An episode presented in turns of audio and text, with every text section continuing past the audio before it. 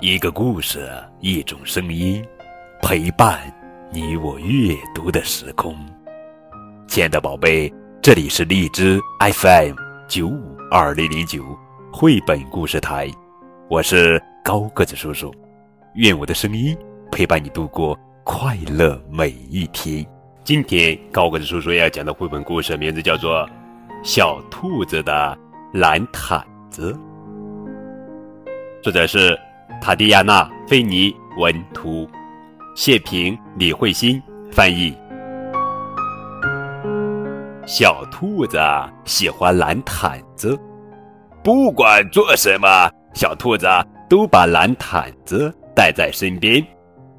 小兔子需要蓝毯子帮它把秋千荡得高高的，它需要蓝毯子帮它画出。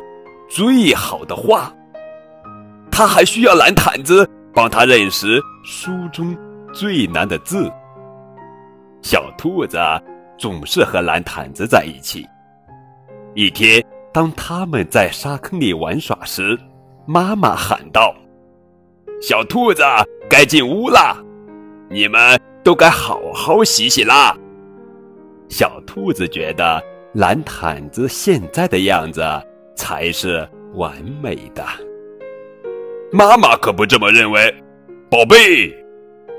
小兔子洗完澡，吹干后，妈妈捡起蓝毯子，把它放进了洗衣机。她说：“别担心，宝贝，一分钟就能洗好。”可实际上用了一百零七分钟。小兔子每一分钟。都看着蓝毯子，妈妈把蓝毯子晾起来，她说像新的一样。小兔子可不这么认为，它不喜欢新的。